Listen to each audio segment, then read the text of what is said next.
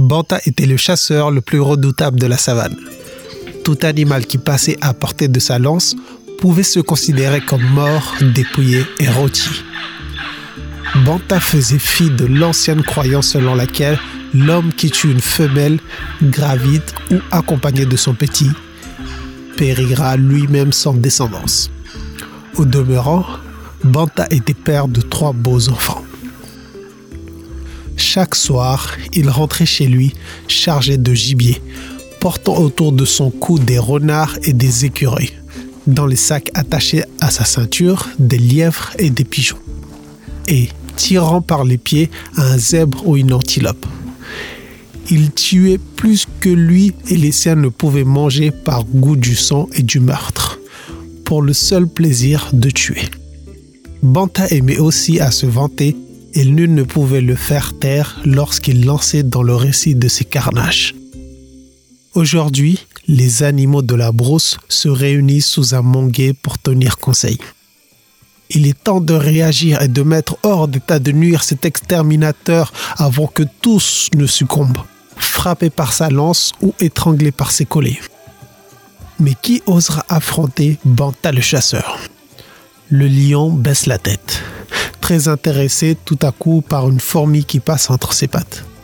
Le rhinocéros a justement à faire ailleurs un rendez-vous de la plus haute importance pour sa carrière de rhinocéros et l'éléphant se sent bien faible et n'est pas le seul malade. Moi aussi j'ai dû attraper froid, dit le serpent. Quant au charognard, il aura sans doute mangé de la viande trop fraîche. En somme, nul n'est assez fou pour aller défier Bantal le chasseur. Le carnage va continuer, le sang des animaux de la savane coulera jusqu'à la dernière goutte. C'est alors qu'une toute petite tortue se porte volontaire elle demanda seulement aux autres animaux de rester cachés le lendemain, de quitter sans aucun prétexte leur gîte, leur terrier, leur tanière. Banta bat des buissons avec un bâton. Il soulève chaque pierre, puis il renverse la tête et fixe éperdument le ciel vide.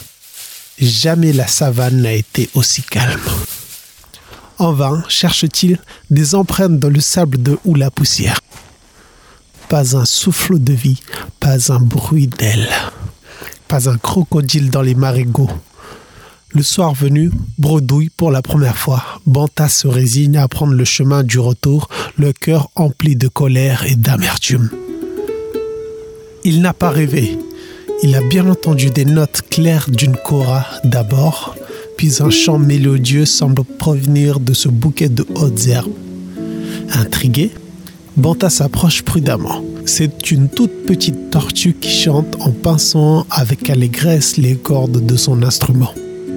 Voilà qui amusera mes enfants, se dit Banta, et fera peut-être oublier l'insuccès de ma chasse. Il fourra la tortue dans un sac. Tu n'as ramènes donc pas de gibier s'écrie son fils en le voyant entrer dans la cour de la concession. J'ai mieux, répond Banta. Grâce à ma ruse et mon adresse, j'ai capturé une tortue qui chante. Écoutez-la. Et devant la famille et les enfants réunis, la tortue docilement se met à jouer de son instrument et à chanter. Banta reçoit les applaudissements comme s'il lui était adressé. Je tiens avec cette tortue une belle occasion de briller devant le roi, pensa-t-il. Le lendemain, il se présente au palais et demande audience. J'ai dressé cette petite tortue à chanter pour vous, noble roi. Reviens ce soir, il chantera devant la cour, dit le roi. Et voici la cour rassemblée. Banta tient dans ses mains la tortue prodigieuse. Avec un sourire de triomphe, il s'installe sur un tabouret et pose sa cora devant elle. Vas-y, chante. Mais la tortue reste muette. Chante, allez, mais la tortue reste muette. Chante, allez Mais la tortue lentement rétracte sa tête et ses pattes dans sa carapace. Honte sur Benta, crache le roi qui n'apprécie guère que l'on se moque de lui.